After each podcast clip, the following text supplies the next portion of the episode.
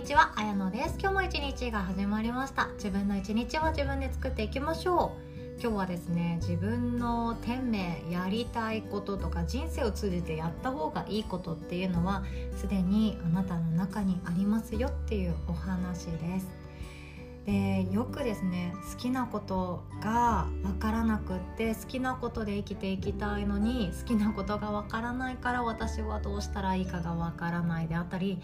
好きなことっていうことの定義さえも分からないっていう迷いとかもよく聞くんですよね。で私自身ももちろんそういう時期があったのでよくわかりますマジで迷子なんですよね。今目の前でやっている仕事が多分生涯やりたいことではないけれども私の場合は大学を卒業したら就職した方がいいんだよなっていうかそれ以外のやり方も知らなかったしどうせだったらいいとこに就職したいと思って就職活動をしたので自分のその人生トータル見て20代でこういう仕事を積んで30代でこういうことやりたいからじゃあここに就職しようっていう考えとかってこれっぽっちもなかったんですよね。今思ったら本当残念だったんですけどそんな人間だったからこそこの好きなこととかあとは自分は何のために生まれてきたかとか天命とか天職とかそういうものが知りたくて知りたくてたまらなかったんですね。ずっと迷子だったからなんですよ。で同じような思いを持たれている方もいらっしゃるかなとも思います。で今回はですね手相鑑定カウンセリングに来ていただいた方の感想メッセージを頂いておりますのでそれをご紹介させていただきながら話をさせていただきたいと思います。そう、えっと、私はですねヨガがメインの仕事ではあるんですけれどもビジネスをお伝えする仕事をしていたりで他にも悩みの解決になるかなと思いまして手相を見るお仕事もさせていただいております。ただ私はもう本当にご存知の方もいらっしゃるんですけどマジでスピリチュアル話すの下手くそなんですよ。あの感じてくださいとか 引き寄せましょうとかそういうのが私はちょっとまだまだ痒くて言えない人ででも本当はそれと科学っていうものは一緒っていうのは分かるんですよ。見えない世界のことと現実世界で自分が進めておいた方がいいこととか自分の人生で見えないことが先で現実っていうのが後っていうのも分かってはいるんですけれどもまだまだスピリチュアル上手に伝えられる人ではないのでどちらかというと脳科学とか心理学とか解剖学ヨガ哲学っていうものが好きなタイプの手相家です。でそれを前提にですねあの細々とやっておりましてもう全然もう来てくださいなんて言ってないんですけど 裏で密かにやっておりましてで感想メッセージこれまでも頂いていたんですけどもなかなかシェアするタイミングがなくて今回久々にシェアさせていただく形となりました。では早速読ませていただきますね。日々自己分析をしたり自分ってどんな人間なのかを深く考える自分でした。ただ一人で本当の自分心の声を感じ取るってなかなか難しくてさまざまな方向へ関心を示してしまい自分を考えることを中途半端になっていました。そんな状況の中で綾野さんの Spotify 配信を偶然視聴しました。ありがとうございます。嬉しいです。綾野さんは私に共感の嵐を起こす方でした。本当にわかるが多かったんです。嬉しいですね。本当ありがとうございます。穏やかな声色を持つご本人がどんな方なのか直接お話ししてみたくなりました。手相鑑定カウンセリングを受けさせてもらってこの方は自分が感じる本当の自分を明確にしてくれる代弁者のような方でした。私の中の仕事や人生のモヤモヤを言語化してくださり綾野さん自身の経験や共感を用いて寄り添ってお話を聞いてくださいました。1時間を通して自分の秘めたる気持ちがあらわになった気がします。自分の気持ちをどれだけ抑え込んで今まで生きてきたのかなって気づかされました。あとは自ら行動に移す勇気を出すのみ。そこには綾乃さんから頂いた言葉やずっと応援してくれている思いがある。人生全体でほんの少しの時間でしたがとても貴重で有意義な時間でした。今回はお忙しい中で手相鑑定カウンセリングをしていただきありがとうございました。今後も綾乃さんの活躍を応援させてくださいね。ということで本当にこちらこそありがとうございます。でこれはですね偶然じゃないと思うのでお伝えするんですけどほとんどの方がですね私の手相鑑定に来てくださるタイミングで開運線出てるんですよね。なのでいいことがある予兆の時に毎回来てくださるんですよ。だから私からしたらいや今からなんですけどっていう感じのこととかってめちゃくちゃ多いんですね。でこちらの方はもう文章メッセージにも残してくださってたんですけどもう自分の気持ちずっと抑え込んでこられた方かなって思います。でもこの抑え込むっていうといや私が我慢して生きればいいんでしょうとか私なんてとか私の気持ちなんてもう後回しにしていいからもうやるべきことをやらなければいけないという生き方ではきっとなかったはずなんですけど毎日の中の忙しさであったり目の前のそのやっていくことに自分のその集中っていうものがそこばかりにフォーカスしていくと自分の心がついていっていない時っていうのに気づくのに遅れてしまったりするんですよね。で私自身ももちろんそういう人だったのでもうこの方の言っていることとかって私は人事じゃないと思って聞いていたんですよね。で私の方がたくさん言葉のシャワーいい言葉のシャワーを浴びさせてもらってめちゃくちゃ励みになりましたありがとうございますでここで改めてお伝えさせていただきたいのが自由とか自分の思いのままに生きたいとか自分の心を軽くして体に背負っている荷物を軽くして思いのままに生きたいってするとこれは自由の方向に今進んでいる状態なんですよね。のびのびとこの広い世界で思いのままに生きてみたいっていうのが自由だとしたらこの反対は何かっていうと不自由ではないんですよね。自由の反対って不自由ではないです。自由ってある意味不安なんですよ。のびのびとこんな風に自由奔放に生きていていいのかなっていう気持ちってほとんどの方が持っていたりするんですよね。こんだけ自由奔放にお金使いまくっていて大丈夫かな私とかこんな風に家持たずに旅をするように生きていて私大丈夫かなっていう具合に 自由すぎると今度不安になります。じゃあ自由の反対は何かっていうと安定っていう言葉なんですね。安定まあ現状維持って感じです。今のままでいる。動かない。そして安心安全のところでいる。それが実は自由の反対だったりするって言われています。でこれはですね私も師匠さんの及川先生からしっかりと講座を受けたことがあって自由が好きな綾乃ちゃんが何でうまくいかないかっていう話 をされたことがあったんですよね。私はとにかく自分で手相を見てもあ自由が好きだよなっていうのは分かるんですよ。自由が好きだし型にはまるよりかは自分のその何でしょうね思い描いているような想像する世界を作りたいって思ってるし、まあ、分かりやすく言うと着なければいけない服を着てやらなければいけない仕事をするのではなくって今日は何着てもよくって今日は何をしてもよくってでもその中で人を喜ばせる仕事だったらそれがいいよねっていう考え方の人ではあったんですよね。でもそんな私がうまくいかないことっていうのはもうたくさんあってそれが何かっていうと安定することが大事だって思い込んでいたからなんですね。安定っていうと、まあ、分かりやすく言うと仕事で言うとその潰れない会社に就職するとか公務員としてお仕事するとか今日だけ働く日雇いではなくてちゃんと契約を交わした正社員である。そんな感じが安定だったりするんですよね。でも自由が好きな人本当はのびのびと何かやりたいって思っている人がこの安定っていうところに居続けると、うん、合わなさすぎて違和感を覚えるんですよ、うん、私これでいいのかなとか私なんだかこのまま一生終えたら後悔する気がする。なんとなくだけど。なんとなくだから何が本当に自分のその根本的な不安の要素になってるか分かんないけどなんとなくだけどまずい気がする。それが違和感なんですよね。でこの方もおそらく違和感を持っている方だと思いました。今いらっしゃる場所っていうのはどちらかというと安定です。安定なので今を続けてねっていうことが求められる働き方だと思うんですよね。で今っていうものできればぶっ飛んでない方がよくってできればそのままでいてねって言われるような職場かなとも思うんですよね。突然やめないでねとか突然もうカラッと変わらないでねとか自由奔放な企画を生み出さないでねっていうような職場かもしれないです。そこまで私も詳しくは聞いてないんですけどもし仮にそこまで安定現状維持っていうものが大事にされている職場重要視されている職場の場合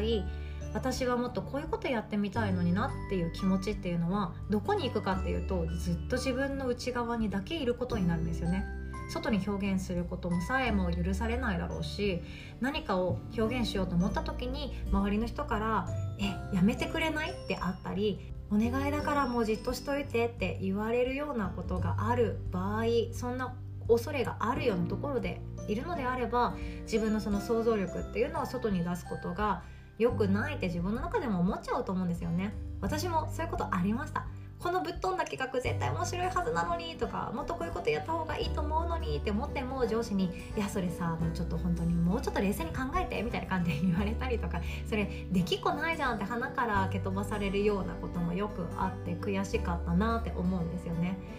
なんか型にはまって生きていくってなんて窮屈なんだろうって思いました。でもこの型にはまるっていうこと現状を維持するっていうことこそが安定なんですよ。ここでそう質問なんですよ。安定したいですかこの話を聞いていくとそんなに安定したくないかもしれないっていう心境が湧き上がるはずなんですけどでも現実見てください。今月生きなきゃいけないしお金稼がなきゃいけないし大人になったらなんとか社会とつながりを持って自分にできることとか求められてることをやってライスワークっていう生きるためのお金を稼ぎましょうっていうのがこの資本主義社会のルールですよね。なんかめっちゃ難しいこと言ってますね。めっちゃ難しいこと言ってるんですけど生きるために私たちどうにかしなきゃいけないんですよ。でもそれだけをやっていると今度は違和感になっていくんですよ。毎日毎日昨日と変わらない今日がやってきてなんだか面白くないな。このまんま1年2年が過ぎて5年10年が過ぎて気が付いたら退職してやっと自由だって思った頃には自分は何がしたいかわからない。人生の迷子。っていうことになっていくんですね。私はですね会社を辞めたのが、えっと、3年目だったんですよね。入局3年目で辞めたんですけど周りの人からもめちゃくちゃに言われましたね。辞める理由がわからないとか なんで辞めるのとか両親にも本当にもったいないことするよねであったりなんかもういろいろと言われたんですよね。でもやってること理解できないみたいな。でもいや理解してもらわなくて結構ですって正直思いました。だって私はこのまま年を重ねたいなんて思わなかったからなんですよね。ちょっと先を行ってる先輩と同じように40代50代60代と過ぎてシニアパートナーになってでその中で型にはまって生きていくっていうのが私はちょっと無理な人だったんですね。現状維持っていうことって本当にできる人には楽だと思うんですよ。今日続けるとかこれまでと同じようなことを続けるということがそこに何らかの意味を持っていて今の仕事に意味を見いだしていて私はこれをするために生まれてきたとか私はこれを通じて周りの人に貢献しているっていう実感さえ湧くのであれば今を続けるって楽だと思うんですよ。私もきっとそうなれたはずなんですけどね なれたはずなんだけれども私はもうまだまだお子ちゃまで自分の感情が上手にコントロールできなかったので私は見出せない。私はここにいたくもないなんて思ってやめてしまった。自分もいます。まあ後悔は全くしてないんですけど、まあ、こんな具合にですね現状維持とか安定っていうものを優先させなければいけない毎日が本当は自由が好きなんだけどなとか本当はクリエイティブで表現することが好きなんだけどなっていう人がそこにいてしまうと辛いです。それに気づいてくださいっていうことなんですね。でモヤモヤっていう言葉って本当に私もすぐ出てきます。なんかもやっとするなとかなんか気持ち晴れないな悶々とするっていうことってあると思うんですけどこのモヤモヤから逃げないでくださいね。このモヤモヤの奥底に眠るのが自分の本音です。なんでモヤっとするのか考えてみてください。誰かに言われた一言があなたってこうだよねって言われたことがいや私そうじゃないんだけどなって思った瞬間もやっとするじゃないですか。いつも明るくて元気だよね。なんか楽しそうだよね。って言われる言葉でさえもやっとする人も中にはいます。いやいや私そんな人生楽しんでないよ。っていう人もいれば今目の前の仕事に向かっている自分自身その等身大の自分に対してももやっとすることもあるかもしれないですね。えこれするために生まれてきたんだっけ私？みたいな瞬間だと思います。でもちろん生きていくためにはお金っていうものが必要なのでライスワークっていう生きるための稼ぎっていうのは必要なんですよ。でもライフワークっていうものも感じてほしいんですよね。ライフっていうのは命人生です。人生を楽しむための仕事。これが1個あるだけで私たちは命を守れるって思ってます。好きなことをする自分が自分のことを守ってくれるんですよ。でこの方の話を聞いていくと好きなことがもういろんなことがあって私との共通点もいっぱいあってね楽しかったですねおしゃべり。そう吹奏楽部だったとかマーチングバンドやってたとかいろんな話を聞けてしかも私もサックスパートだったのであサックス楽しいよねとか思ったりもしながら話ができてめちゃくちゃ面白かったんですよね。こんな風に必ず自分の中には本当の好きが眠ってんですよ。で好きなことを探すと私たちはちょっと迷子になるんですよ。好きなことってなんだろう？え音楽かな？いやでも音楽ってなってなったりとか絵を描くことが好き。でも絵を描くを仕事にするってうんっていう風に好きなことを探すと難しくなるんですけど探してほしいのは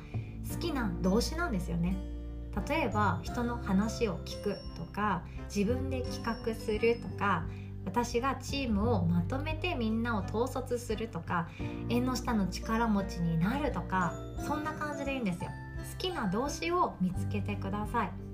音楽は音楽でも自分がプレイヤーになって人に感動を与えるのが好きな人もいれば音楽っていうイベントを企画してみんなが楽しんでる風景を隅っこから見るのが好きな人もいるんですよね。一つの物事に対してもいろんなこといろんな好きが散りばめられています。この自分がなんでこれが好きなのかそして好きな動詞は何なのかということを考えていくと自分の人生ライスワークだけじゃなくてライフワークが見つけられていくようになっていきますので是非とも考えていただきたいなと思いました。今日はこんなお話でございました。で相関でカウンセリングはですね私の個人の LINE からご予約いただいております。こんな形で感想メッセージを音声配信であったりウェブサイトで紹介してもいいよっていう方はモニタープランっていうものがお安くご用意させていただいておりますのでそちらでお申し込みいただけたらなと考えております。で今はですね私が平日の日中は都合つきやすいんですけどもう今ですね娘を早く寝かせようと頑張ってるので夜はちょっと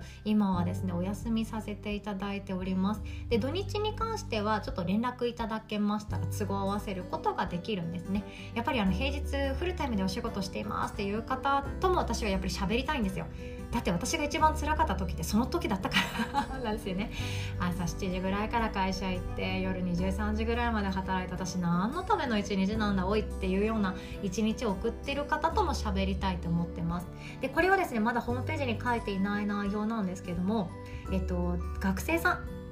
20歳以下の学生さんにつきまして未成年ですね。未成年の方につきましては未成年の方が自分でお申し込みするっていう時そのお父さんお母さんに連絡せずに申し込む手相鑑定を申し込むとかバイトもしてないし親から勉強しろって言われてるから毎日勉強してますとか部活で精一杯ですっていう方も聞いてくださってるの私知ってますので未成年の方につきましては私のカウンセリング20分まで無料にさせていただこうかなと考えているんですよね。なのでお気軽に LINE メッセージいただけたらなと思っています。特に中学生とか高校生の方でもうこうどうすればいいか分かんないとか迷子ですとか周りに相談できる人がいませんっていう方是非とも私のこと使ってもらってもいいんじゃないかなって思っているんですよね。手相も見させていただきますしお話も聞かせていただきます。でもしお父さんお母さんにえっとまあ払ってもらえるっていう方そのお父さんお母さんも一緒に手相鑑定受けたいなとか一緒に同席されるっていう場合はお支払いいただくかなと思ってるんですけどもう自分一人で考えて自分でどうしたらいいかわからないという迷子になっている方とにかく誰にでもいいから話聞いてほしいっていう方はですね無料で手相カウンセリングさせていただこうと考えているんですね。私のできる社会貢献も今はこれくらいしか思いつかなくって本当申し訳ないんですけども自分の人生から逃げてしまうくらいだったら目の前のことから逃げていいって私は思ってるんですよね。人間関係がうまくいかないくらいでそんなこと言うなっていう人の考えとか話っていうのを私少々スルーしてもいいと思っていて人間関係がうまくいかないって結構一大事件だと思います。でもそれさえも自分でどうしたらいいか分かんない時ってあると思うんですよね。なので未成年の方につきましては是非ともお気軽に私の LINE メッセージでご連絡いただけたらなと思っております。ということで今日も最後までお聴きくださりいつも本当にありがとうございます。お互い素敵な一日を作っていきましょう。おしまい。